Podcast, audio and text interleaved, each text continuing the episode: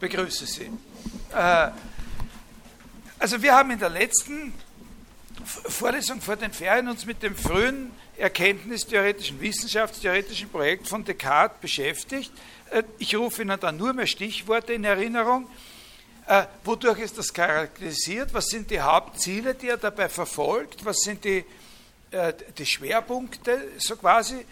Sicherheit, Problemlösung, Fruchtbarkeit. Das ist es, worauf es ihm ankommt. Er, hat, er will von er will in der Erkenntnis Sicherheit haben hauptsächlich. Äh, er fasst die Erkenntnis auf als einen Prozess des Erforschens von Neuem und das nimmt bei ihm die besondere Form an, dass er es auffasst als einen Prozess des Problemlösens und nicht als einen Prozess so sehr des Beweisens von etwas aus schon bekannten Gründen. Und was ich, äh, was finde das Wichtigste ist, es geht ihm um die Fruchtbarkeit der Erkenntnis. Also alles herauskriegen und nutzen können, was man halt, wenn man ein Mensch ist, überhaupt herauskriegen kann.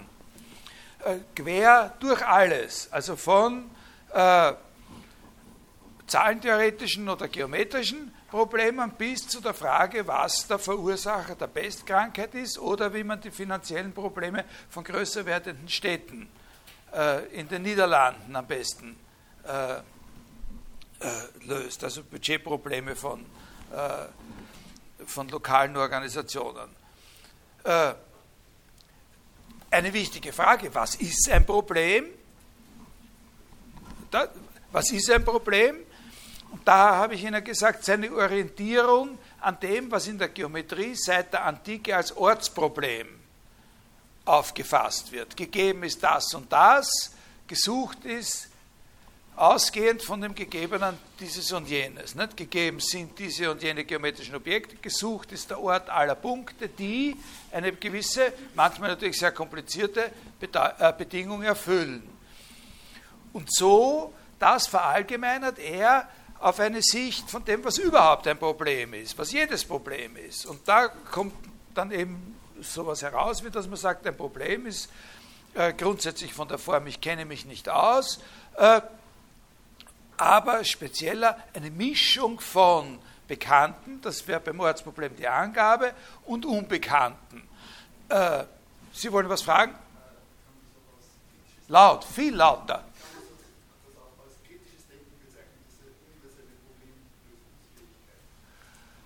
Ja, kritisches Denken, man kann das auch als kritisches Denken bezeichnen, aber ich würde mit dem Wort zurückhaltend sein noch, also ich, ich würde da genauer zielen damit. Das ist sozusagen mit Kanone auf Spatzen warten wir lieber, bis ein größeres Ding kommt und dann setzen wir die Kanone ein. Ja, also äh, schauen wir mal, ob ich was dazu sagen kann. Äh, naja, das könnte ich auch gleich sagen. Äh, Also der Grund, davon kritisch mit Denken zu reden, das ist etwas, was ich nicht berührt habe eigentlich und worüber ich auch weiter nicht sagen werde. Aber es gibt eine spezielle, es gibt eine spezielle, einen speziellen Punkt in diesen Regeln zur Ausrichtung der Erkenntniskraft, wo er sagt, dass es von höchster Bedeutung ist, äh, Fragen, die nicht beantwortbar sind, auch nicht zu stellen. Wir müssen sozusagen wissen, wo wir aufhören, weiter zu fragen.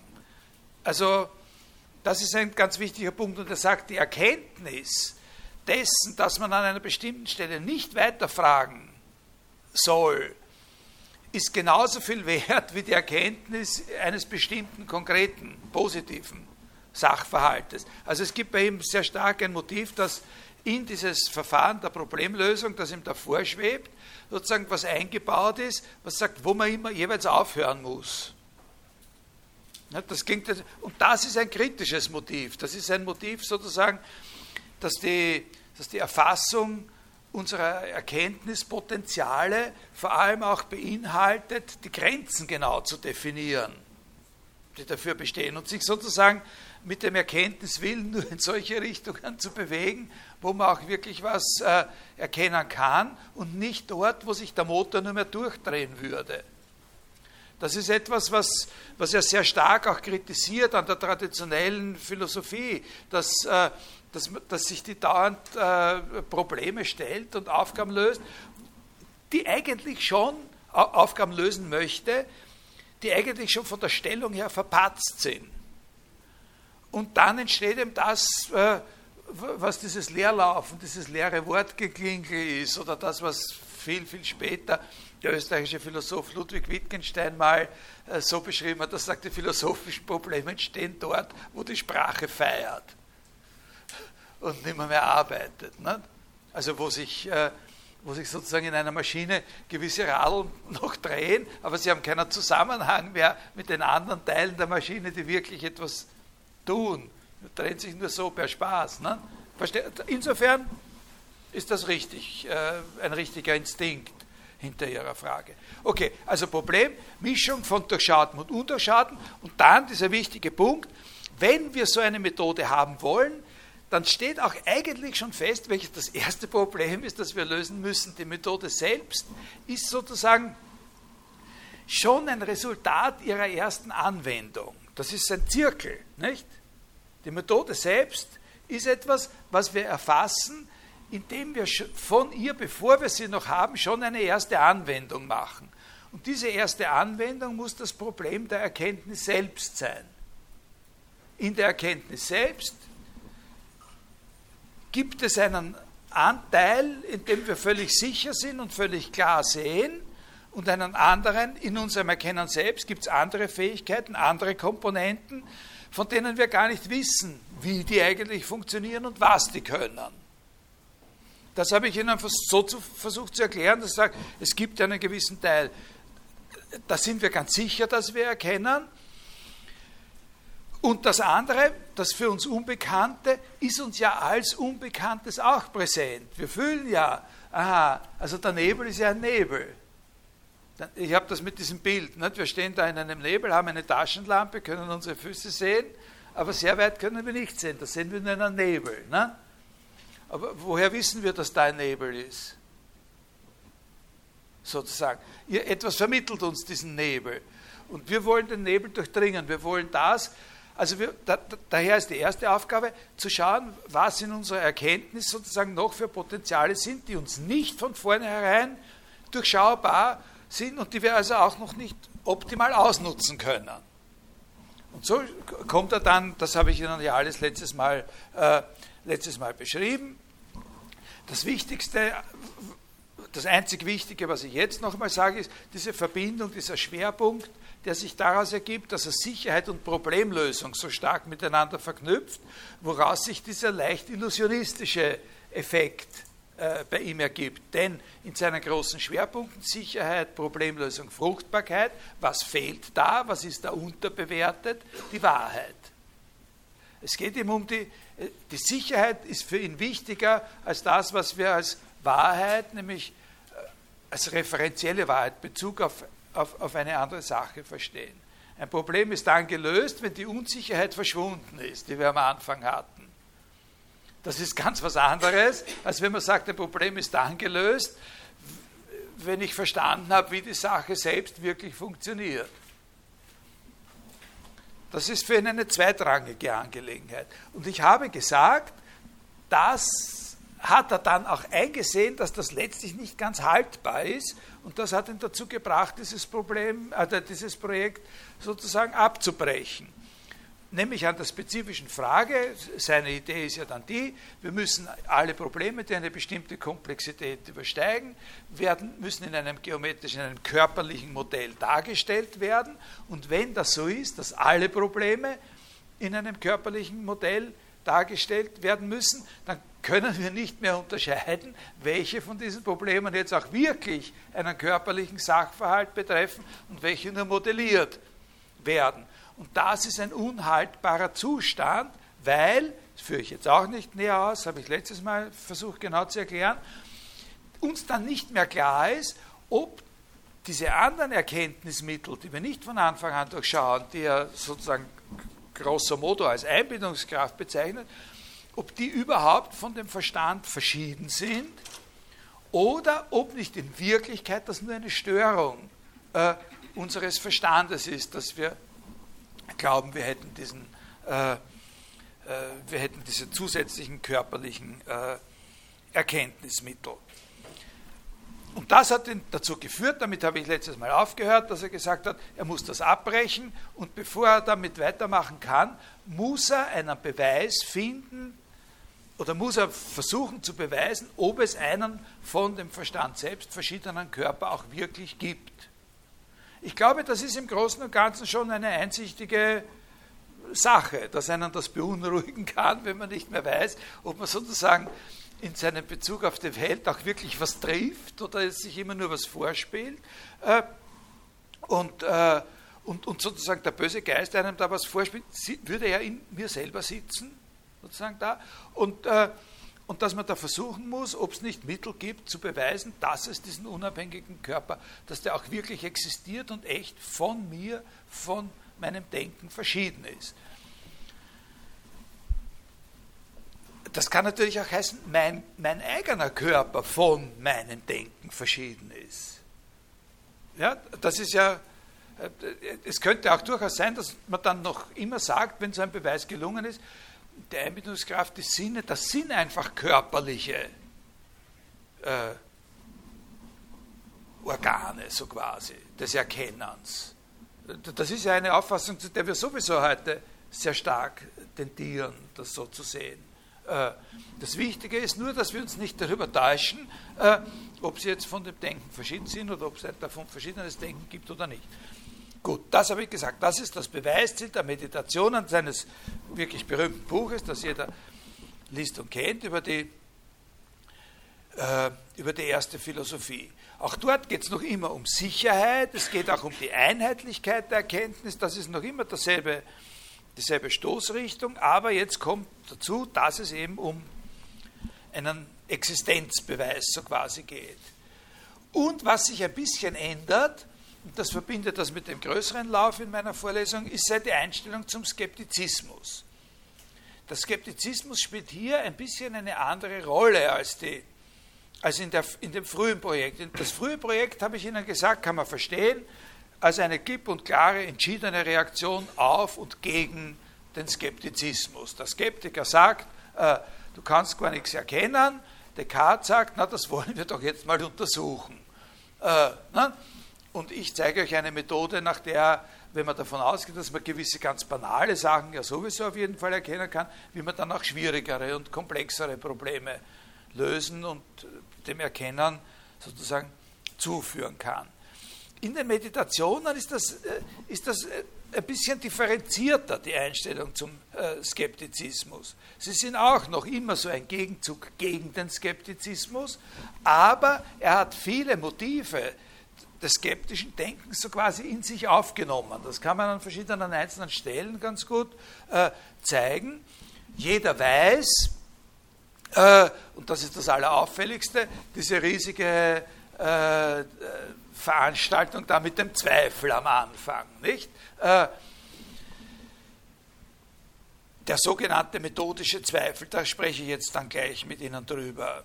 Aber es ist auch sehr interessant, einzelne Stellen zu finden und zu identifizieren, an denen er so eine Überlegung hat, die ganz genau äh, dieses äh, da muss man sich vom Urteil enthalten ist. Also genau dieses charakteristische Element der pyrrhonischen Skepsis im Unterschied zur akademischen äh, Skepsis. Äh, also, äh, ich interpretiere Ihnen das jetzt mal. Äh, wer von Ihnen kennt diesen Text, Meditationen 1 bis 3? Hat schon mal eine Vorlesung darüber gehört? Ja, was? Bitte? Bei wem? Bei mir? Bei wem?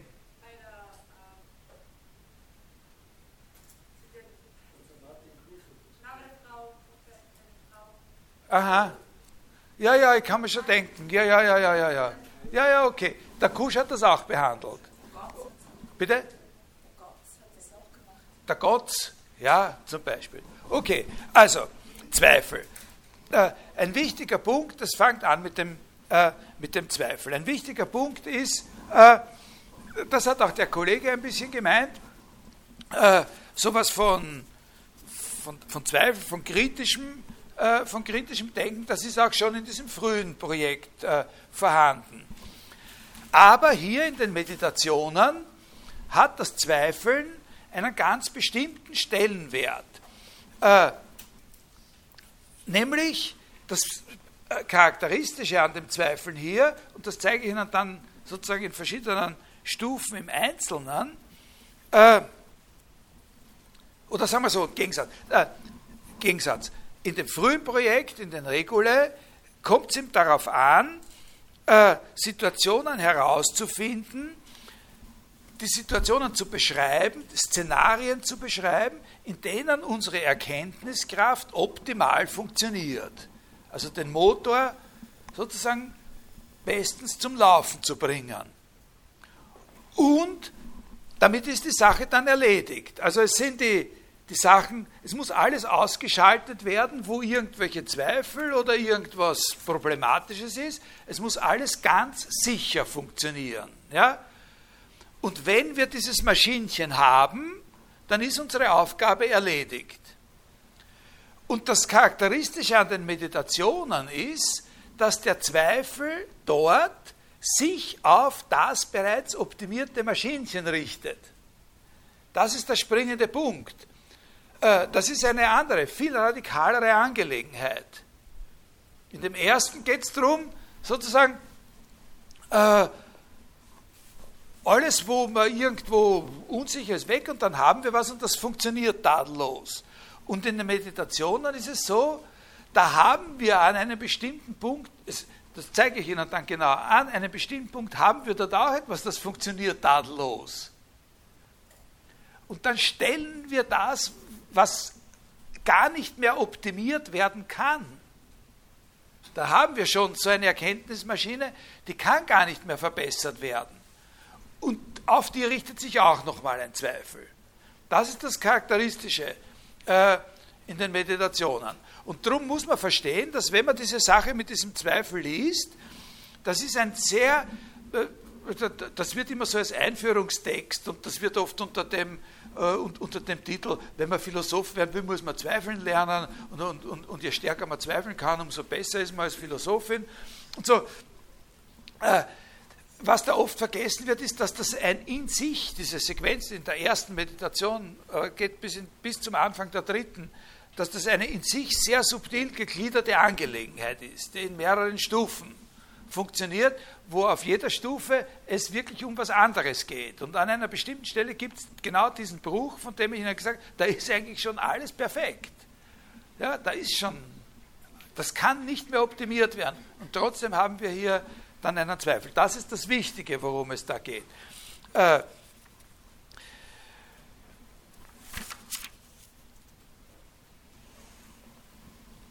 was, wenn man von dem frühen Projekt her denkt, letztlich diesen Zweifel motiviert, was sozusagen der Antrieb ist, das ist diese Frage, äh, die ich Ihnen gerade vorher äh, beschrieben habe. Äh, können wir, wenn wir sozusagen da jetzt eine optimale Organisation für unsere Erkenntnispotenziale haben, können wir dann,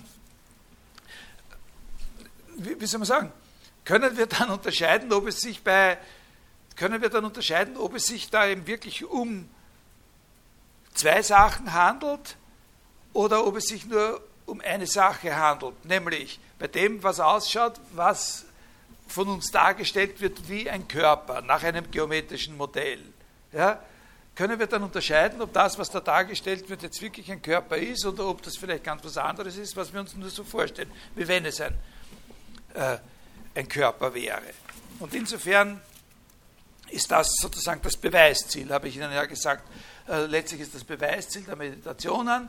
Äh, wenn er da am Anfang sagt, ich will die Existenz Gottes beweisen und dann will ich auch noch beweisen, dass die Seele unsterblich ist und dann will ich auch noch beweisen, äh, dass der Körper vom Geist verschieden ist, dass man sehen muss, dass das, worum es geht, die letzte von diesen Fragen ist und die anderen müssen vorher geklärt werden, weil er sonst die letzte nicht, nicht beantworten kann.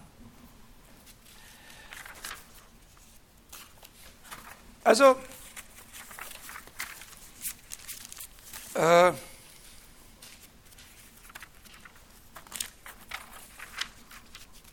es fängt an mit dieser berühmten Stelle, äh, Vorsatz. Nicht? Er will an allem zweifeln.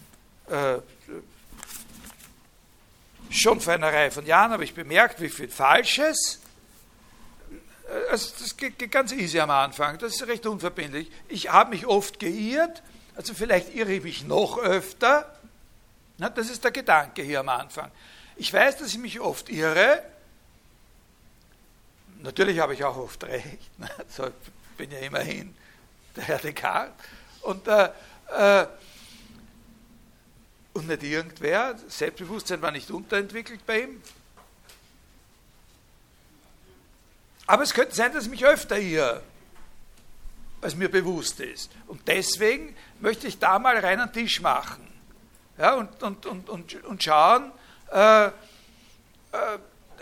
dass ich was finde, äh, wo ich sicher sein kann, dass ich mich auf keinen Fall irre und von dem ausgehend, so wie in dem alten Projekt eigentlich, von dem ausgehend sozusagen einen Wiederaufbau, dass ich nur Sachen in meinem äh, kognitiven Haushalt mehr äh, dulde, alles andere rausschmeißen, mehr solche dulde, die eben wirklich sicher sind, wo man sich nicht irren kann, wo ich mich nicht geirrt haben kann. Also Tabula rasa, Neuaufbau, nicht? So, so quasi einmal im Leben alles von Grund aus umstoßen und von den ersten Grundlagen an neu beginnen, wenn ich überhaupt was Festes äh, ausmachen will.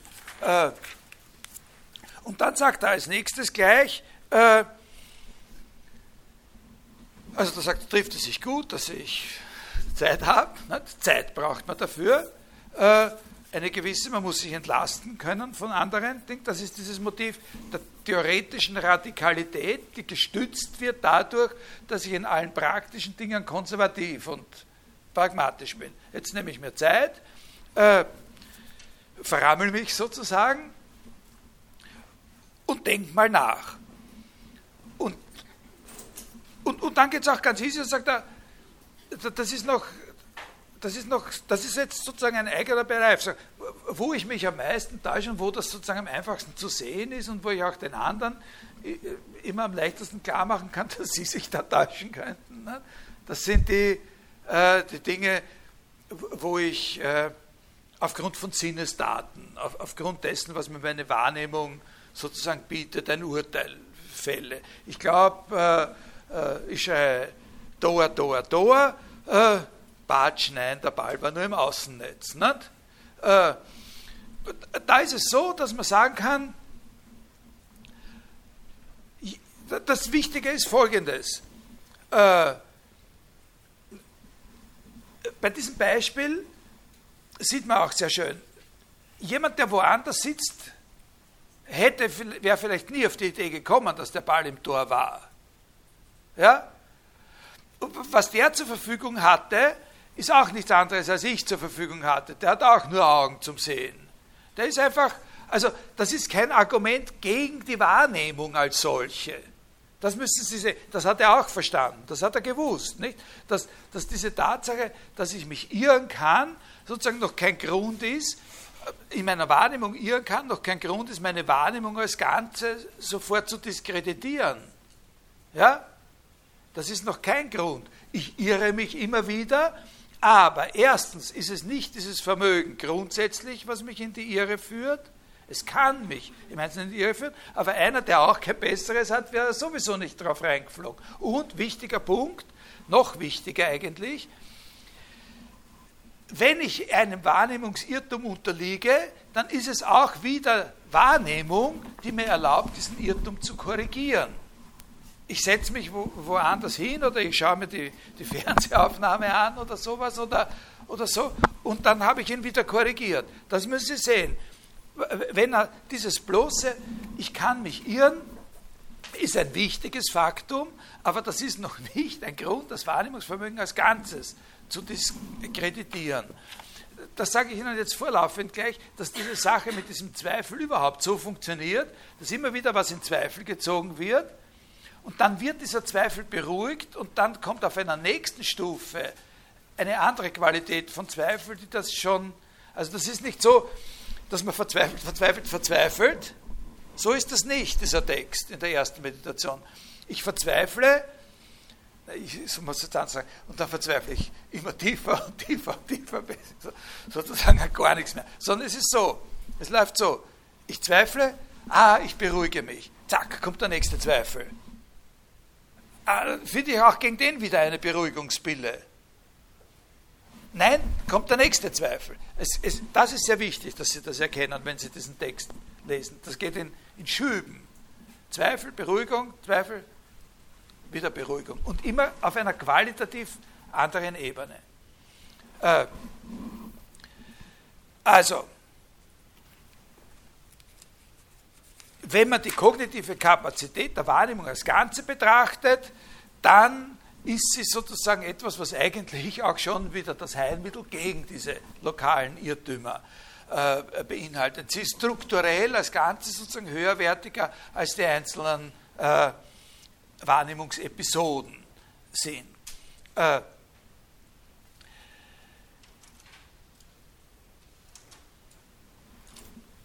man kann auch sagen, und das ist jetzt ein wichtiger Punkt, die Beruhigung, ja, das ist eine Beruhigung. Es gibt noch eine andere Beruhigungspille. Man kann auch ein anderes Medikament zur Beruhigung nehmen.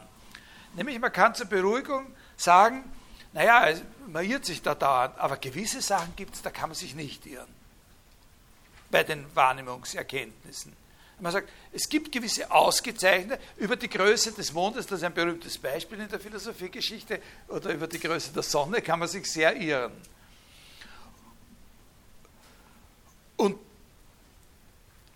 aber es gibt gewisse Sachen, wie dass das meine Hand ist zum Beispiel. Da kann man sich nicht irren. Oder? Oder dass ich jetzt da in dem Hörsaal stehe. Da kann man sich nicht irren. Es gibt gewisse, also das heißt, wenn wir uns irren, wenn wir in einem Irrtum sehen und in einer Situation sind, wo wir uns einfach nicht mehr auskennen, das kann man ja. Also, weiß ich, man setzt jemanden in einen Sessel, führt ihn in dem Sessel in ein Spiegelkabinett und dann dreht man den Sessel auf einmal herum und dann fragt man den, wo ist jetzt oben und unten. Sozusagen, dann weiß der nicht mehr, mehr wo. So. Und in solchen Situationen, wo man sich nicht auskennt, also ich, wir reden jetzt aber nur von dem Bereich der Wahrnehmung, da könnte man sagen, wenn man sich dann wieder auskennen will, was macht man dann?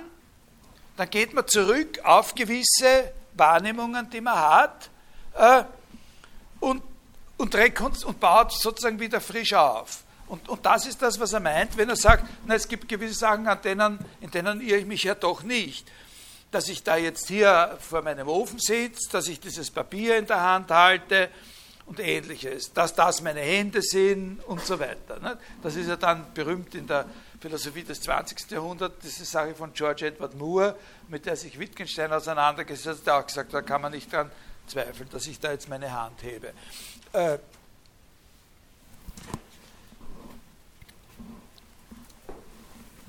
Und da kommt jetzt Folgendes. Das ist eine Stelle, die in der Philosophiegeschichte eine große, äh, in der neuesten Philosophiegeschichte ein großes Getöse ausgelöst hat, aber äh, außer, nicht, also daran, dass ich, außer ich wäre wirklich gaga, verrückt, ein Wahnsinniger, nicht, außer ich müsste mich denn mit, weiß ich nicht welchen Wahnsinnigen vergleichen, deren Gehirn durch widrige Dünste infolge schwarzer Galle so geschwächt ist, dass sie hartnäckig behaupten, sie seien Könige, während sie bettelarm sind, oder sie hätten ein Purpurgewand an, während sie doch nackt sind, oder sie hätten einen Kopf aus Keramik, äh, oder sie seien ein Kürbis. Äh,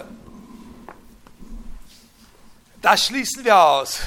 Damit beschäftigen wir uns nicht. Über diese Stelle ist eine sehr große Diskussion, berühmte Diskussion äh, zwischen äh, Michel Foucault und Jacques Derrida äh, aufgekommen in der zweiten Hälfte des 20. Jahrhunderts auf der Grundlage von dem, was Foucault darüber geschrieben hat in seinem Buch über, über die Histoire de la Folie äh, und äh, über den Vergleich zwischen dem, dem Ausschluss des Wahnsinnigen und da hat es dann ein eine, eine, eine eigentlich, ja, meines also ich bin da sehr Partei dieser Sache, jämmerliche äh, Meldung von Derrida gegeben, auf die hat Foucault dann noch einmal geantwortet, das ist ein Hin und Her wurscht. Interessiert uns, äh, sage ich Ihnen nur der Vollständigkeit halber, können Sie herausfinden. Das ist ganz interessant. Äh, aber das verfolgt er nicht weiter, sondern das schließt er aus. Das ist, das ist eine Sache, die die Möglichkeit, dass er hier trotzdem, dass sozusagen dieses Wahrnehmungssystem als Ganzes, ne, also wir haben festgestellt, wir können uns irren in unseren Wahrnehmungen. Und dann stellen wir fest, das macht aber nichts, weil uns die Wahrnehmungen selber auch wieder helfen, uns aus dem Irrtum zu befreien. So, und jetzt kommen zwei Überlegungen hintereinander, die das, diese schon gewonnene Sicherheit, das war unser erster Halt, noch einmal in Frage stellen. Das erste, es könnte ja sein, dass ich, ein, dass ich verrückt bin.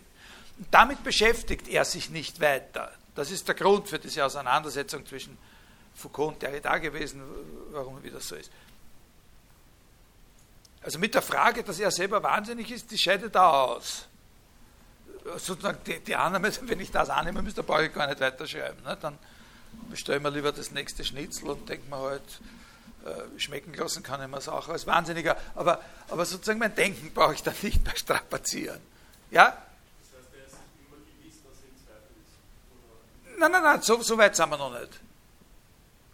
Was heißt gewiss, dass er im Zweifel ist? Naja, wenn, wenn er im Zweifel ist oder wenn er, wenn er im Irrtum ist, dann ist es immer so. Na, das ist nicht das, was ich sagen wollte und auch nicht, was er sagen will, sondern solange wir uns im Bereich, aber er sagt ja, alles, was ich bisher am ehesten für wahrgenommen habe, habe ich von den Sinnen. Wir reden nur über Erkenntnis, die durch die Sinne vermittelt ist. Und da sagt er, da kann ich mich irren. Ja? Aber ich kann mich aus dem Irrtum auch wieder befreien. Das ist der springende Punkt. Immer wieder habe ich mal Grund anzunehmen, also immer wieder habe ich mich schon geirrt und immer wieder gibt es Episoden der anderen Art, wo ich Grund habe anzunehmen, ich könnte mich irren. Aber es gibt immer wieder auch in dem, was mir die Sinne mitteilen. Sie sind, sie sind in Wirklichkeit 100 Kilometer entfernt.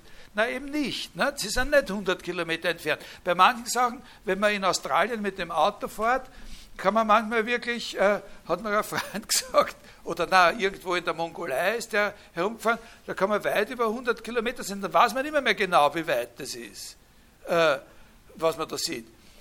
Aber dass Sie jetzt nicht 100 Kilometer oder weiter als 100 Kilometer von mir entfernt sind, da kann ich ganz sicher sein. Und also sozusagen, Wahrnehmungsirrtum ist etwas, was durch Kraft der Wahrnehmung selber wieder in Ordnung gebracht werden kann. Und da brauche ich nicht zweifeln. Ich brauche nicht das ganze System bezweifeln. Verstehen Sie? Weil das System repariert sich selbst oder, das ist das Zweite, es gibt, auch wenn irgendwo in dem System Irrtümer auftauchen, Sachen, wo man sich gar nicht irren kann. Nämlich, dass das meine Hand ist und sowas. Ja? Und dass ich jetzt nicht eine Königskrone aufhabe, ein Zepter oder so, wie diesem, äh, wie diesem berühmten Witz, wo einer einen Wunsch frei hat. Ne? Kennen Sie den? Die Fee sagt, hast du einen Wunsch frei? Und das sagt er drauf, ja, also, ich hätte gern äh, Kaiser werden einmal oder so, sagte, ist dir gewährt, ist dir gewährt. Na, und äh, es macht Klingeling, Klingeling und so und dann äh, wacht er wieder auf und äh, ist er in einem Himmelbett und äh, und, und die Bedienung bringt ihm einen Kaffee zum Frühstück und sowas. Und das ist alles wirklich, tatsächlich denkt er sich, es ist alles in Erfüllung gegangen. Dann klopft es an der Tür, eine schöne Frau kommt rein und sagt zu ihm, aufstehen, aufstehen, Franz Ferdinand, wir müssen nach Sarajevo. Äh, also, nicht so. Nicht? Also er ist nicht einer, der sich einbildet, er ist, ist ihm da dieser Wunsch ge, ge, gewährt worden oder so. Das, das, Okay, also das ist der wichtige Punkt. Dieses System würde sich, wir müssen einen neuen Zweifel, damit, jetzt weiter, damit wir überhaupt weiter zweifeln, wir können relativ, relativ sicher sein. Also es gibt, eine es gibt eben eine Sicherheit, auch wenn ich weiß, dass ich mich immer wieder irren kann, nicht? weil ich kann es wieder ausbessern. Und, und jetzt kommt ein Zweifel neuer Art. Und zwar doppelt. Das erste, das wird nicht weiter verfolgt. Ich könnte überhaupt völlig verrückt sein. Es gibt solche, die glauben eben, sie sind. Ne? jetzt der Thronfolger. Und äh, das wird, aber dann gibt es noch ein zweites. Und, und, und, und das wird verfolgt. Als ob ich nicht ein Mensch wäre, der des Nachts zu schlafen pflegt und dem genau, im Schlaf dann genau dieselben, ja bisweilen noch weniger wahrscheinliche Dinge im Traum begegnen. Nämlich, dass er glaubt, er ist der Thronfolger oder dass er glaubt, er hat einen Purpurmantel an und, und, und, oder dass er glaubt, er ist ein Kürbis. Da spielt eine gewisse Rolle, aber gut, dass Descartes selber so, dass zwei, drei so Träume in seiner intellektuellen Biografie eine, eine ganz entscheidende Rolle spielen, aber das wollen wir jetzt nicht, äh, nicht weiter besprechen. Wenn ich träume, dann passiert sowas. Aber das ist ein, äh, das ist ein, das ist ein Zweifel neuer Art. Ne? Der sozusagen jetzt das ganze System betrifft. Wenn ich träume, dann nehme ich ja nicht wirklich wahr. Aber es spielt sich etwas ab. Ich habe sozusagen Vorstellungen in meinem Bewusstsein. Gibt es irgendwas? Und ich kann mich ja nachher auch daran erinnern. Äh, sonst würde er ja dieses Argument nicht finden. Das ist so wie wahrnehmen. Also, und das betrifft ja jetzt das System als Ganzes, ne? das Wahrnehmungssystem als Ganzes, weil vielleicht ist das jetzt gar nicht im Laufen, sondern da findet was anderes statt. Also, das bezeichnet man dann eben mit wahrnehmungsunabhängigen Fantasien oder irgendwie sowas. Ne? Da muss man dann eigene Theorien natürlich anbieten können, wie die, die zustande kommen. Das ist jetzt eine Täuschungsmöglichkeit nicht hinsichtlich irgendeines Phänomens, sondern das ist eine Täuschungsmöglichkeit hin, hinsichtlich meiner grundsätzlichen Beziehung zur Welt. Ob ich zur Welt in der Beziehung stehe, dass ich Wahrnehmungen habe, oder ob ich von der Welt abgeschaltet bin und trotzdem irgendwelche Erscheinungen äh, unterscheiden kann. Ja, das, also das ist das erste Mal, dass wir zu einem Halt kommen und es fährt wieder los nicht, mit dem Zweifel. Verstehen Sie das, was ich meine? So, und jetzt äh, der Zweifel hat sich hier schon entwickelt. Wir haben hier eine andere Art von Zweifel. Äh,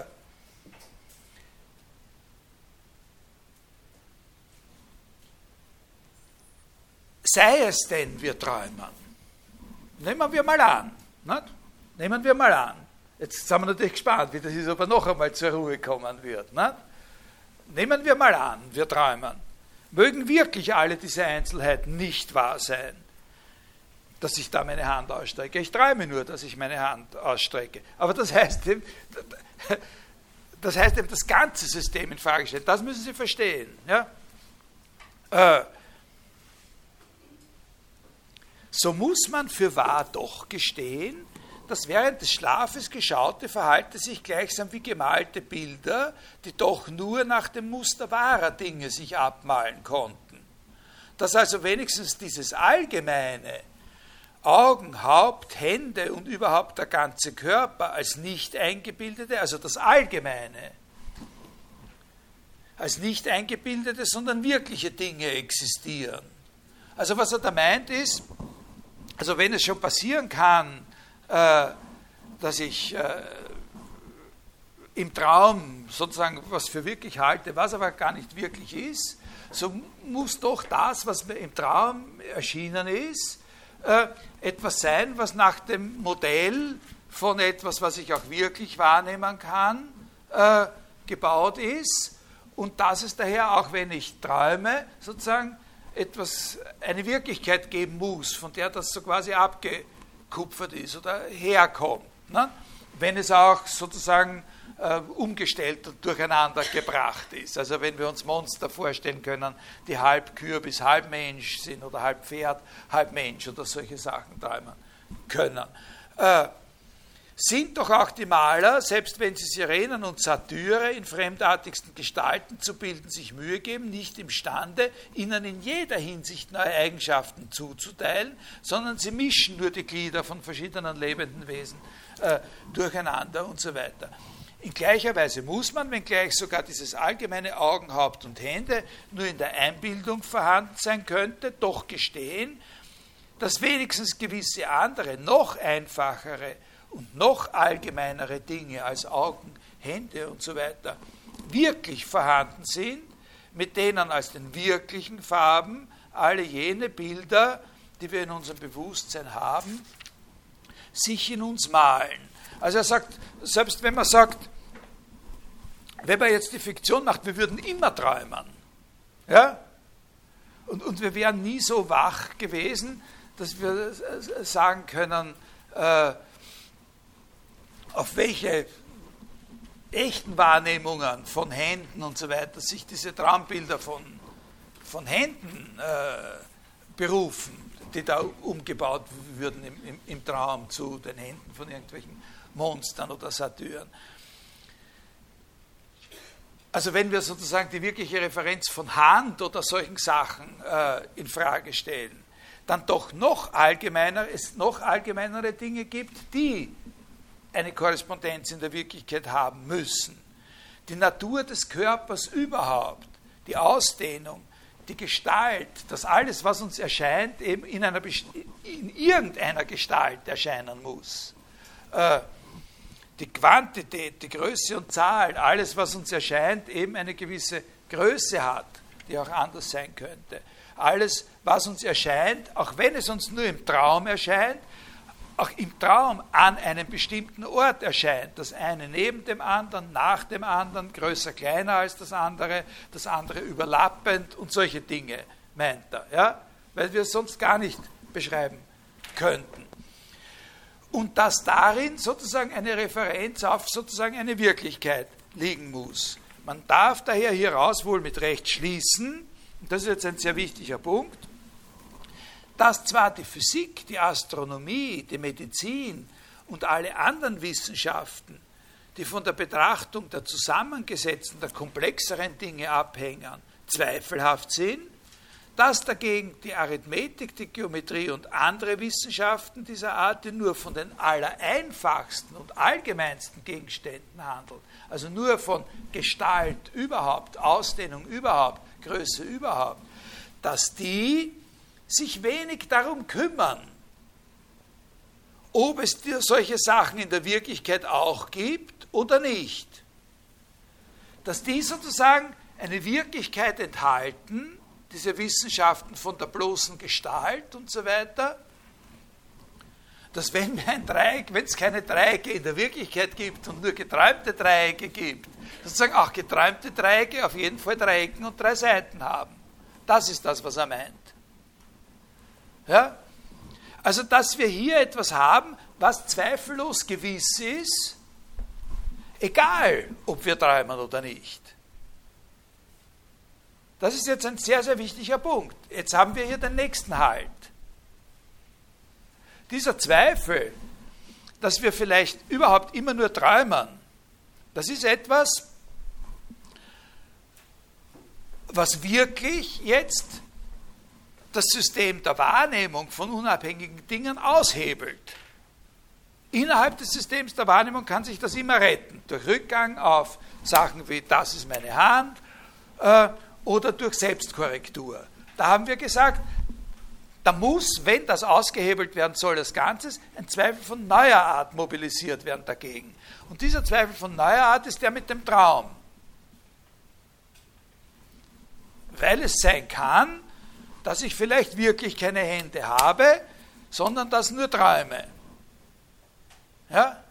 Aber und jetzt kommt der zweite, zweite Stopp.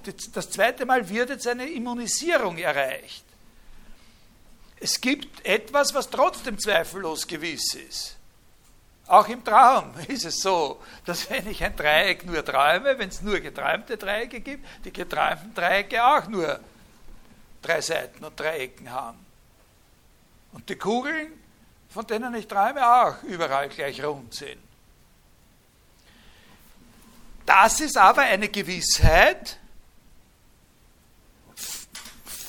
von eigener Art und eine andere Gewissheit, die ich vorhatte, ist jetzt schon verloren. Also jetzt, eine, sagt er selber, ungeachtet dessen, ob es das auch wirklich gibt. Ein Punkt, der für uns sehr wichtig ist, ist, das ist genau die Art von Gewissheit, die er in seinem frühen Projekt in den Regule erreicht hat. Ja? Jetzt ist er genau an dem Punkt angelangt, wo er mit seinem frühen Projekt war. Jetzt hat er nämlich etwas, wo es Gewissheiten gibt, Ich kann mir wirklich vorstellen, ich kann mir, das können Sie auch. Sie können sich auch vorstellen, dass Sie mich nur träumen und, äh, und, und das gibt es gar nicht, das ist alles nur geträumt. Die anderen erzählen Ihnen nur, dass Sie auch träumen, aber diese anderen, die Ihnen erzählen, dass ja ich zum Beispiel, der Ihnen erzählt, dass ich auch träumen kann, mich gibt es gar nicht. Sie träumen das äh, nur und so. Und trotzdem gibt es für Sie in diesem Träumen etwas, wo Sie ganz sicher sind, Sie, wenn Sie annehmen, Sie sind träumen, Sie träumen, sind Sie nicht mehr sicher, ob es mich wirklich gibt. Ja? Aber gewisse Sachen gibt es noch immer. Es gibt die Ausdehnung, es gibt bestimmte Gewissheiten. Die funktionieren auch ohne Referenz auf eine unabhängige Wirklichkeit, eine Außertraumwirklichkeit. Und das ist das, was er dort erreicht hat, ungefähr. Und jetzt ist man also eigentlich erst jetzt ist man an dem Punkt, wo sich der Gedankengang in den Meditationen von dem dieses Frühprojekts wirklich unterscheidet, zu unterscheiden beginnt.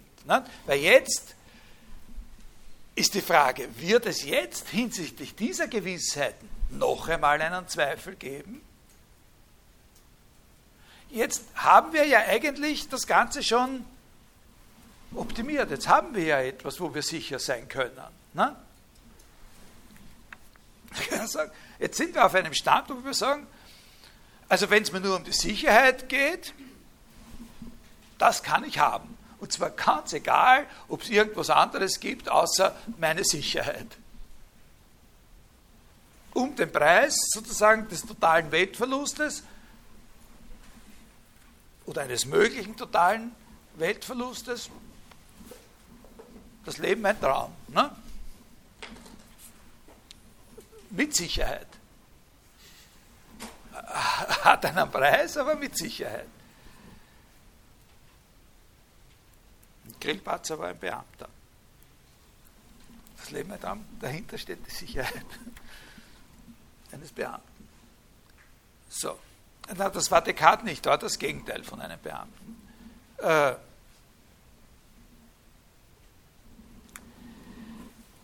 und jetzt ist ein echter Bruch. Nicht? Jetzt ist wieder ein Bruch. Das mit dem Traum ist ja auch schon ein Bruch gewesen gegenüber dem vorigen. Und jetzt kommt ein echter Bruch und, und, und der ist wieder von einer anderen Art. Also es ist jedes Mal qualitativ anders. Jetzt kommt etwas, was natürlich wieder ganz was anderes ist und, und noch viel äh, konsternierender eigentlich und, äh, und ein echtes Problem auch, äh, also wo man echt was dagegen haben kann, was er da sagt.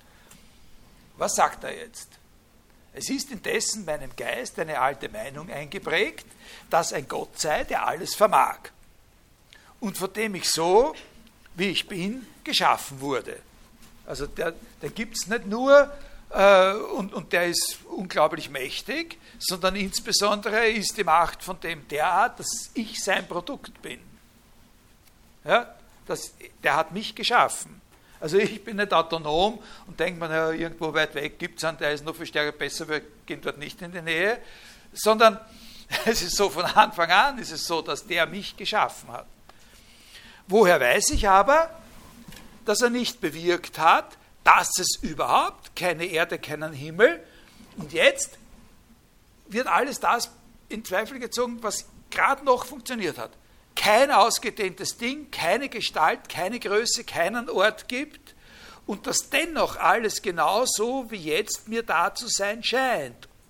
Oder vielmehr das, so wie ich urteile, dass bisweilen auch andere sich in dem irren, was sie aufs Vollkommenste zu wissen meinen, ich mich auch täusche, so oft ich zwei und drei addiere oder die Seiten des Quadrats zähle oder was man sich sonst noch leichteres ausdenken mag. Jetzt haben wir einen Zweifel von der Art, dass er sagt, nachdem ich mich nicht selber geschaffen habe, muss es einen, in letzter Hinsicht und so weiter, den Gedanken an meine tatsächlichen biologischen Eltern und so, das wäre seine eigene Sache, aber das äh, behandeln wir jetzt mal nicht vorläufig. Also einen Schöpfer, der letztverantwortlich ist dafür, dass ich existiere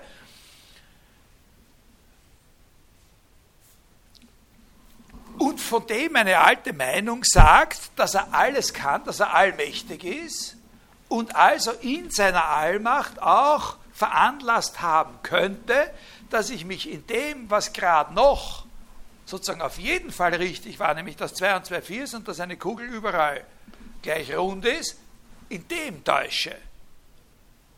Und dass, wenn ich sage, das Quadrat hat vier Seiten, ich mich auch in dem täusche, dass das Quadrat vier Seiten hat. Dass es eben, eben nicht so ist, dass ein Quadrat vier Seiten hat. Das ist jetzt sehr schwer natürlich. Ähm, das ist ein Punkt, wo die meisten Philosophen, die sich als Antikartesianer bezeichnen, genau der Punkt, wo die aussteigen. Also zum Beispiel das kann ich jetzt nicht weiter verfolgen. Wir wollen ja seinen Gedankengang verfolgen. Also sage ich nur als Fußnote dazu, was sozusagen fundamental kritisch gegen diesen Gedankengang gesagt werden kann. Nur als Fußnote, weil wir wollen ja verstehen, was er meint und nicht sozusagen gegen ihn argumentieren, bevor wir genau wissen, worauf er hinaus will. Aber da sagen viele, wenn man sich das, das ist gar kein Zweifel, das ist gar kein möglicher Zweifel. Ja? Das ist nur die Vorstellung davon, dass du zweifelst. Also Wittgenstein legt großen Wert darauf zu sagen, dass es einen Unterschied gibt zwischen wirklich zweifeln und sich bloß sagen, naja, ich zweifle. Wirkliches Zweifeln muss was anderes sein, als nur sagen, ich zweifle. Und, und er ist der Auffassung, dass das hier Dinge sind, an denen man nicht zweifeln kann und dass das gar nicht ein wirklicher Zweifel ist, sondern die Vorstellung von einem möglichen Zweifel. Also Ende der Fußnote. Aber man kann schon spüren, was mit dieser Kritik gemeint ist. Ne? Wie soll dieses Szenario ausschauen? Wie schaut es aus, dass der mich darin täuscht, dass 2 und 2 4 ist? Oder dass es vielleicht gar nicht stimmt, dass Dreiecke drei Seiten haben? Ja? Eine Frage meinte dann, dass das Dreieck mehr Seiten oder weniger hat oder dass es gar kein Dreieck Naja, nein, nein, das wäre schon ein Versuch, äh, sozusagen diese Frage, da kommen wir dann noch drauf. Also vorläufig lassen wir es mal so. Er, er, sagt, er erklärt das hier nicht an dieser Stelle. Er sagt, äh, auch in diesen Dingen könnte es sein, dass das in Wirklichkeit anders ist. Und, äh, und der hat halt veranlasst, dass ich mir das immer so einbild. Was es wirklich heißen würde, dass es in Wirklichkeit anders ist. Ja? Diese Frage wirft er hier nicht auf. Die wirft er im Grunde eigentlich überhaupt nicht auf. Aber ich werde sie aufwerfen. Nochmal. Ja? Ja? Ist die Frage, dass die Dinge anders sind oder ob es sie überhaupt gibt? Naja, zunächst mal, ja, sagen wir mal, wenn man sagt, so eine Wahrheit wie die, dass 2 und 2 4 ist oder dass eine Kugel überall gleich rund ist, und er legt das schon ein bisschen nahe, dass auch so eine Wahrheit eine Referenz hat, dann ist das aber auf jeden Fall eine Referenz eigener Art. Also das wäre dieses, dass es sowas überhaupt gibt wie Dreiecke. Das ist eine Referenz, die anders ist als die Referenz auf Objekte, von denen wir Wahrnehmungen haben. Das haben wir schon hinter uns gelassen. Der vertrauen wir sowieso nicht. Ja? Also wenn es eine Referenz für solche Wahrheiten gibt, die er hier im Sinn hat, dann ist das Beste, was Sie sich vorstellen, eine neuplatonische Philosophie, äh, in der sozusagen unterhalb dieser Stufe von Sein und Geist, von dem einen und dem Geist, äh, so, sowas wie ideale Wahrheiten oder ideale Gegenstände existieren. Die existieren in einem idealen Reich, diese. Und in diesem idealen Reich hätte, das ist jetzt sozusagen eine Möglichkeit, die Frage zu beantworten, aber nicht die Karte, in diesem idealen Reich von idealen Gegenständen hätte Gott eine andere Ordnung geschaffen und uns lässt da blöd sterben und glauben, es gibt Dreiecke. Ne? Aber der Sinn des Wortes es gibt, ist hier natürlich prekär, weil Existenz für ideale Gegenstände was anderes ist als für Gegenstände, äh, ne? äh, physische Gegenstände, von denen wir Wahrnehmungen durch unsere Sinne haben. Ja, also okay. Wir wollen seinen Gedanken weiterverfolgen, noch ein Stück. Nicht? Also er sagt, äh, und jetzt könnte es also einer geben, ich weiß ja, eine alte Geschichte sagt, es gibt diesen Mächtigeren und der ist außerdem mein Schöpfer und der hat veranlasst, dass ich mir das nur einbitte und in Wirklichkeit ist es eben nicht so. Sie haben mit Ihren Fragen natürlich ganz recht. Ne? Das, äh, das ist schon ein Wunderpunkt an der, an der Sache. Äh,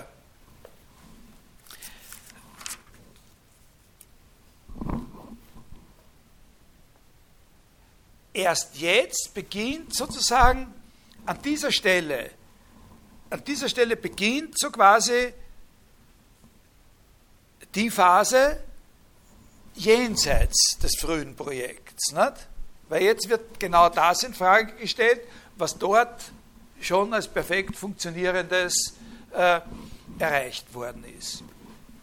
Wir finden sozusagen in der Nummer 10 der ersten Meditation, finden wir diese Leitfrage äh, formuliert. So oft ich 2 und 3 addiere oder die Seiten des Quadrats zähle, trotzdem einer Täuschung unterliege. Alles scheint so, wie es ist, aber es gibt den Körper nicht. Ne? Und jetzt ist, ein, jetzt ist ein Punkt erreicht, einer dieser Punkte, wo man sagen kann, da hat er ein spezifisches skeptisches Motiv. Das ist jetzt einer von den Punkten, wo er sagt, aber ich kann es nicht sagen. Ne? Skepsis. Gibt es ihn, gibt es ihn nicht. Ich kann mich einfach nicht entscheiden. Ich müsste mich jetzt, muss mich vom Urteil enthalten. Ne? Wichtig. Ne? Gibt es den Körper, gibt es ihn nicht. Kann, weiß er nicht, nicht. Aber ich muss mit dieser Möglichkeit, äh, mit dieser Möglichkeit rechnen. Es, er sagt auch nicht im Sinne der akademischen Skepsis, ne, ich weiß, dass ich nichts weiß. Und er sagt, ich, ich, ich weiß nicht einmal, ob ich nichts weiß. Ne? Weder dafür noch dagegen kann ich eine begründete Meinung abgeben. Also die Personifikation dieser Ungewissheit und damit dieses dritten Zweifels bereits, ne, äh, ist dieser berühmte allmächtige Gott, der mich auch täuschen könnte. Äh, sehr wichtig, dass an der Stelle, die ich Ihnen da vorgelesen habe, äh, in der ersten Meditation, ja, äh, nicht ganz klar ist, was er damit äh, mit diesem Wesen meint. Sagen wir Gott. Äh, er sagt ein Gott. Ne? Erste Meditation. Es ist indessen meinem Geist eine alte Meinung eingeprägt, dass ein Gott sei, der alles vermag. Also das ist ein sehr unbestimmt und eingeführt wird dieser Gott über ein Vorurteil einfach, eine Geschichte, die erzählt wird. Aber auch die muss berücksichtigt werden, so quasi. Äh, äh, also äh, es ist überhaupt nicht gesagt, dass so ein Gott exist wirklich existiert, dass überhaupt irgendein Gott existiert. Das ist nur ein Motiv, für ihn sozusagen einen Zweifel auf einer nächsten Stufe äh, zu artikulieren. Durch ein Vorurteil ist er eingeführt und das muss keineswegs der Gott sein, den er da hier meint, von dem er dann später die Existenz beweisen wird, ein paar Seiten äh, später. Allerdings ist hier ein Halt erreicht, insofern sich der Zweifel jetzt auch auf eine wohl funktionierende Erkenntniskraft erstreckt. Das ist jetzt zwar weniger, als wir am Anfang wollten, weil da wollten wir Erkenntnis im Sinne der Information über unsere Umwelt durch Wahrnehmung. Jetzt haben wir viel weniger, nur mehr solche geometrische Sachen, aber das funktioniert wenigstens. Und jetzt, Batsch, ist das auch in einen Zweifel äh, gezogen worden.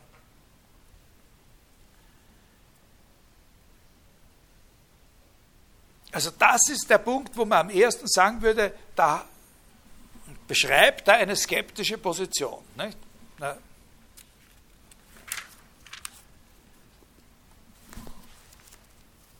Jetzt lesen wir die Nummer, die Nummer 13. Auf diese Gründe mit diesem, äh, die erste Meditation endet wie? Die endet damit, dass er sagt, na gut, da kann man eigentlich nichts sagen, also da hat, da hat er diesen Skeptizismus. Und dann macht er auch etwas, was so ein bisschen wir von Montaigne her schon kennen. Dann sagt er, naja, jetzt könnte man es eigentlich auch dabei belassen, oder? Machen wir halt so weiter. Weil, weil letztlich setzen sich ja im Alltagsleben in der Pragmatik gewisse Sicherheiten doch durch. Also ich kann das zwar dann, ich, ich, bin jetzt auf einem Punkt, wo mir klar geworden ist, dass ich das nicht wirklich rational begründen kann, weil rational muss ich alles aufschnüren und mich der Möglichkeit konfrontieren, dass ich nur träume. Aber sozusagen dass wenn ich über die Straßen gehe und zum Billa gehe und man nimmt dort was raus und dann besser ist, ich zahle es auch, als ich versuche, damit zu türmen, äh, darauf kann ich mich schon weiterhin verlassen. Also schaue ich, dass ich mir Geld mitnehme oder sowas. Ne? Oder äh, dass ich, wenn ich sozusagen da durch diese Tür gehe, das ist ein Beispiel, dass Wittgenstein mal halt doch eigentlich sicher sein kann, dass ich dann nicht gleich sozusagen in einen Abgrund in die Hölle hinunterfallen wäre, sondern dass ich dann noch einen Schritt raus machen kann. Also, also, ne? also sagen wir halt, es war nichts. Ne? So. Und da macht er jetzt etwas, äh, etwas ganz für ihn selber Charakteristisches an diesem Punkt, wo er sich das sagt, sagt er, in der Situation muss ich versuchen, meinen Zweifel künstlich noch einmal zu verstärken. Ich muss mich dagegen wehren, in diese pragmatischen Sicherheiten äh, mich zurückfallen zu lassen und ich muss ihn verstärken. Das ist das, was ich Ihnen letztes Mal schon gesagt habe, dieses Motiv des Gegen, äh, äh dieses Ausbalancierens von äh, pragmatischem Konservativismus, politischem Konservativismus und theoretischer Radikalität. In dem Moment, wo ich das Gefühl habe, sozusagen mein Konservativismus gewinnt die Überhand, muss ich künstlich versuchen, äh, sozusagen meine Zweifels, äh, meine theoretischen Ansprüche, die Strenge sozusagen des Zweifels, das ich mir vorgenommen habe, noch einmal künstlich zu verstärken, mich zu motivieren. Sehr interessant. Nicht? Dass er für seine Denkweise halt besonders charakteristisch.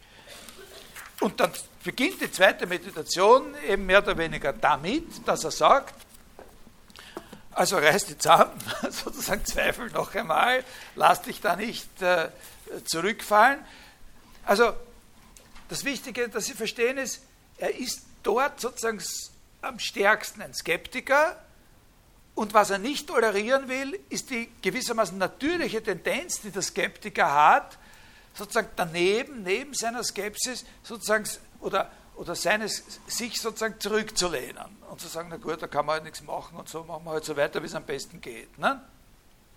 Nein, sagt er, solange das noch irgendwie möglich ist, versuche ich meinen Zweifel zu schärfen, zuzuspitzen, zu intensivieren. Und so fängt die zweite Meditation äh, an, oder so hört die so hört die erste auf. Indessen ist dies ein mühevolles Unternehmen, diese Zweiflerei, und eine gewisse Tätigkeit führt mich zur gewohnten Lebensweise zurück. Ne? Und wie ein Gefangener im Traum seine eingebildete Freiheit genoss, wenn er zu arg, wenn er beginnt, dass er nur träume, sich fürchtet aufzuwachen, so sinke ich von selbst in alte Meinungen zurück. Da beschreibt er diese Tendenz, das gibt so wie Montaigne, ne, der, der sich dann nur mehr darum kümmert, wie er seine Gichtkrankheiten am besten behandelt. So würde er, das ist natürlich höchst ungerecht gegenüber dem, äh, dem Montaigne. Also dann sagt er, na heizen wir das Feuer des Zweifels noch einmal an. Und dann ist das Charakteristische in den Meditationen, dass es dann sehr, sehr schnell zur Lösung kommt blitzartig. Das geht dann der Anfang der zweiten Meditation. Da haben Sie nicht einmal eine Seite und dann hat er die Sache schon gelöst.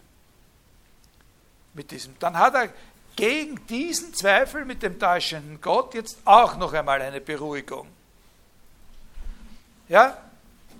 Und das kennen Sie ja alle, nicht? Diese, diese Passage. Das ist ja vielleicht die berühmteste Passage überhaupt in der, in der modernen Philosophie. Äh, also da gibt es also diesen Gott oder was, der Teufel, von dem halt da die Rede ist, dieses allmächtigste Wesen, der mich, äh, äh, der mich da täuschen könnte. Und jetzt habe ich mich also überredet, dass das ein mögliches Szenario ist, überredet, dass es schlechterdings nichts in der Welt gibt. Keinen Himmel, keine Erde, keine Geister, keine Körper, also wohl auch mich selbst nicht. Ah, nein, sagt er da. Keineswegs. Ich war, wenn ich mich dazu überredet habe, ich war dabei, ne, sozusagen. Äh, aber es gibt doch einen, ich weiß nicht welchen, höchst mächtigen und verschlagenen Betrüger, der mich geflissentlich stets täuscht. Ja, aber doch, wenn er mich täuscht, dann täuscht er eben mich. Wenn er mich täuscht, dann täuscht er mich eben. Also muss es mich geben. Wenn er mich nicht täuscht, ist es sowieso okay. Wenn er mich nicht täuscht, dann habe ich zugleich auch alles wieder gewonnen. Ne? Was habe ich gewonnen, wenn er mich nicht täuscht? Das ist sehr wichtig, dass sich das klar machen. Entweder täuscht er mich oder er täuscht mich nicht. Der Skeptiker kann sich hier nicht äh, entscheiden. Er will sich aber auch nicht beruhigen, zurücksinken in die Gewohnheiten des Alltags. Täuscht er mich nicht, habe ich alles, was ich auf der letzten Stufe habe, wieder zurück. Also dann weiß ich, dass 2 und 2 4 ist, dass ein Quadrat vier Seiten hat, ein Dreieck hat drei Seiten, Kugeln sind überall gleich rund. Täuscht er mich, habe ich auch was, aber noch weniger. Es wird immer weniger, was ich habe. Ne? Täuscht er mich, habe ich auch was, nämlich, dass es mich gibt. Weil wenn er mich täuscht, dann täuscht er mich eben. Also dann täuscht er eben mich. Ja? So, das ist hier das, dieses berühmte Argument. Er täusche mich so viel er kann, niemals wird er es doch fertigbringen, dass ich nichts bin, solange ich denke, dass ich etwas sei. Und so komme ich, nachdem ich derart alles mehr als zur Genüge hin und her erwogen habe, zu dem Beschluss, dieser Satz, ich bin, ich existiere, so oft ich ihn ausspreche oder in Gedanken fasse, ist er notwendig wahr. Das müssen Sie sich auch merken, dass also dieser Schluss, diese Zuspitzung auf diese eine Sache, die auf jeden Fall, auch wenn es diesen täuschenden Gott gibt und der auch wirklich täuscht, dass die Stelle, an der er dagegen diese absolute Gewissheit äh, noch gewinnt oder dieser aus dieser Situation herausholt, dass das nicht die Stelle ist, wo er sagt, cogito ergo sum. Ja? Sondern die Stelle, ich bin, ich existiere, wahr ist, notwendig wahr ist, so oft ich ihn ausspreche oder in Gedanken fasse. Ja? Jetzt haben wir es. Jetzt hat er das, damit ist, ist, ist ein, ein, ein Schlusspunkt erreicht. Jetzt hat er etwas, was sogar gegen so einen halbseidenen Zweifel wie den mit diesem äh, möglicherweise täuschenden Gott immun ist. Weil wenn er mich nicht täuscht, ist sowieso das alles, was ich klar und distinkt erkenne, unabhängig davon, ob ich überhaupt wach bin, ist das eh alles okay, legitimiert. Wenn er mich täuscht, muss ich auf das verzichten. Ja? Muss ich darauf verzichten. Und habe nur eine einzige Gewissheit nämlich dass ich bin. In einer gewissen Weise ist hier eine Endstation erreicht, ne? weil jetzt habe ich eine hundertprozentige Gewissheit. Und jetzt beginnt was Neues. Hier ist es aus mit dem Zweifel. Eigentlich, ja? In einer gewissen Weise ist es hier mit dem Zweifel aus. Wenn man sagt, es gibt die, die Meditationen beginnen mit dem methodischen Zweifel und dieser Zweifel endet irgendwo bei einer Gewissheit oder wenn man sagt, dieser Zweifel ist überhaupt nur veranstaltet worden, um eine bestimmte Sache als eine hundertprozentige Gewissheit, war ein Theater, nicht? Um, um, um festzustellen, dass es eine Sache gibt, die auf jeden Fall hundertprozentig gewiss ist und die mir auch immer zugänglich ist. Eine Gewissheit, eine Wahrheit, zu der ich immer Zugang habe. Das ist ein, ein, ein wichtiger Punkt.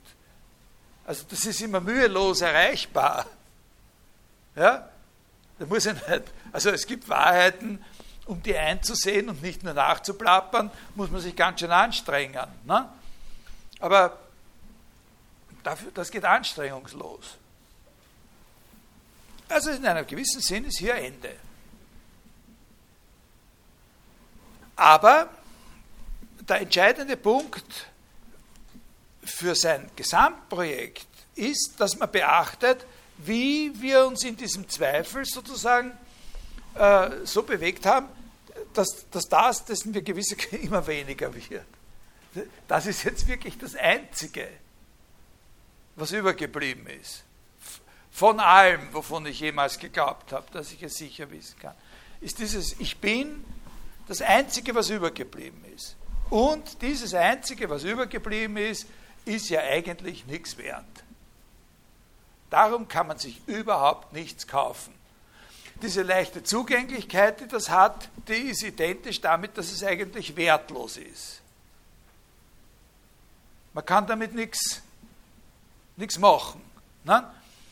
Er wird jetzt dann auch sagen, er wird diese Wertlosigkeit auch zum Beispiel artikulieren, also unter Anführungszeichen, natürlich ist es auch was wert in, in, in Wirklichkeit, weil es ist ja das, was er wollte, aber äh, nämlich etwas, was wirklich ganz hundertprozentig sicher ist. Aber er wird diese, diese, diese Wertlosigkeit unter Anführungszeichen auch so artikulieren, dass ich weiß ja nicht einmal, was ich bin oder wer ich bin. Also das ist der eine Punkt. Das kann nicht das Ende sein, wenn, wenn das dazu führt, dass man dann nichts mehr sicher weiß, außer äh, dass es einen selber gibt, na, dann jetzt muss es ja erst losgehen. Aber bevor wir es losgehen lassen können, jetzt muss ja das erst losgehen, was er in dem ersten Projekt gemacht hat, dass er mit der Sache, der er sicher ist, von der ausgehend versucht, Sachen, die unsicher, als unsicher äh, disqualifiziert worden sind, sozusagen wieder zu gewinnen. Vom richtigen Punkt aus jetzt aufbauen. Bevor er an den Aufbau gehen kann, ist es aber ganz wichtig, sich klarzumachen, was er insbesondere, eine Sache, die er noch immer nicht weiß, von allem dem, also jetzt weiß er das, dass es ihn gibt.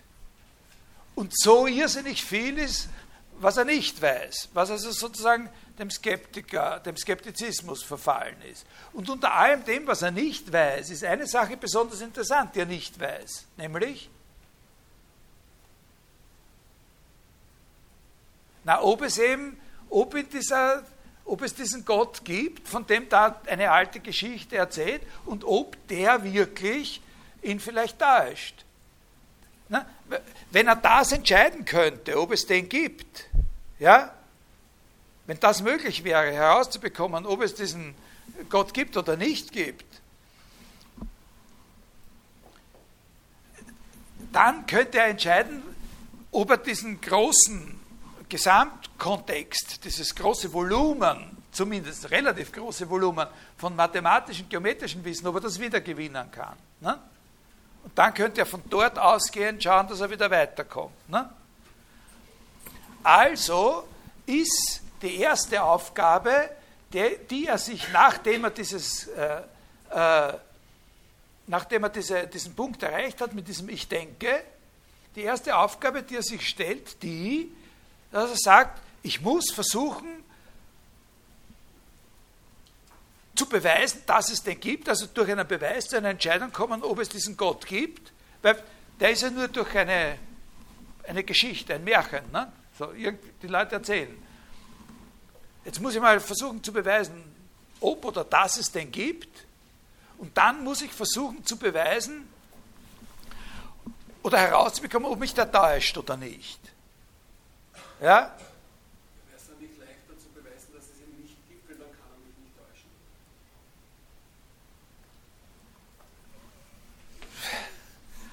Ja, ja, ja, ja, vielleicht. Da muss man, da muss man, muss man also bei ihm taucht dieser Gedanke nicht auf, sondern sein, sein Gedanke läuft genau, sozusagen, der ist komplementär zu ihrem.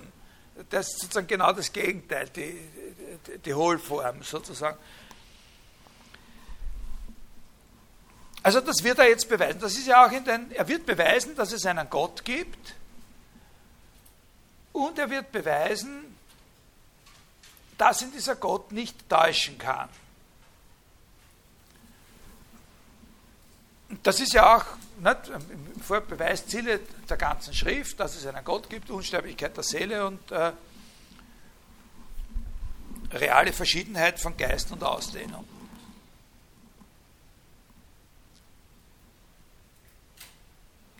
Davor, jetzt muss ich das ein bisschen abkürzen, weil sonst brauche ich zu lang. Ich erzähle Ihnen jetzt sozusagen sehr kurz ein paar Sachen, äh, die man ausführlicher überlegen müsste.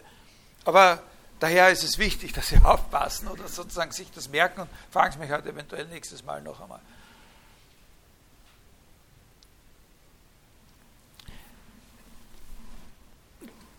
er wird also diesen Beweis führen. Und da gibt es zwei Sachen zu, äh, dazu zu sagen. Bevor er diesen Beweis führt, beantwortet er die Frage, setzt er an, die Frage zu beantworten, was er ist, was er selber ist. Also ich habe ja gesagt, eine Unsicherheit, die da noch besteht, oder eine Sache, die er ja nicht weiß, äh, wenn er sagt, ich weiß sicher, dass ich bin, ist, was bin ich eigentlich, oder wer oder was bin ich. Er kann nicht zu sich selber sagen, aber er kann nicht sagen, wer oder was er ist. Und da beantwortet er er macht einen Versuch, diese Frage zu beantworten, oder man kann auch sagen, er beantwortet so quasi diese Frage, indem er sagt, ich bin ein denkendes Wesen. Und zwar äh, kommt er zu dieser Antwort dadurch, dass er sagt, was hat mich denn dazu geführt? Auf welchem Weg bin ich denn zu diesem, äh, zu diesem äh, Ich bin gekommen? Was habe ich da gemacht? Was hat mich zu diesem Ich bin hingebracht? Und da sagt er, das Zweifeln hat mich hingebracht. Als Zweifler existiere ich. Und eventuell als einer, der getäuscht wird, existiere ich. Als einer, der möglicherweise getäuscht wird. Also als einer, der Einbildungen hat, die nicht verifizierbar sind. Und so, ja. Und diese äh, einzelnen Szenarien, etwas glauben, sich etwas einbilden, an etwas zweifeln, für, für diese im Grund eigentlich verschiedenen sozusagen geistigen Aktivitäten, könnte man sagen, bildet er das Wort Denken als Zusammenfassung. Ja? Also dafür findet er sozusagen ein Wort, das das alles unter sich befasst. Zweifeln, sicher sein, getäuscht werden, sich was einbilden, vielleicht wirklich was wahrnehmen. Für alle diese Sachen bildet er einfach, gibt es einen Dachbegriff, das wird alles zusammengezogen unter dem Wort Denken. Also die Frage, was bin ich bin, das ist gewiss. Und was für einer bin ich? Ich bin einer, der solche Sachen macht. Sich was einbilden, was gar nicht stimmt oder an etwas zweifeln und so, ja? Vermutungen anstellen. So, das ist der eine Punkt. Also ich bin eine denkende Substanz. Und der zweite wichtige Punkt bei diesem Beweis, den er führt, ist folgendes. Das ist aber ganz, ganz was Wichtiges. Wie kann man so einen Beweis führen, dass es einen unabhängigen Gott gibt, also der von mir selber verschieden ist, der mächtiger ist als ich und der mich nicht täuscht? Wie kann man das machen? Ich werde an diesem Beweis nicht erklären, das sage ich Ihnen gleich. Das ist ein, ein sehr interessantes, hoch äh, faszinierendes Stück Philosophie, wie dieser Beweis eigentlich geht, aber ich werde Ihnen den Beweis nicht erklären und interpretieren. Ich sage nur die äußere Hülle. Das ist auch schon interessant genug.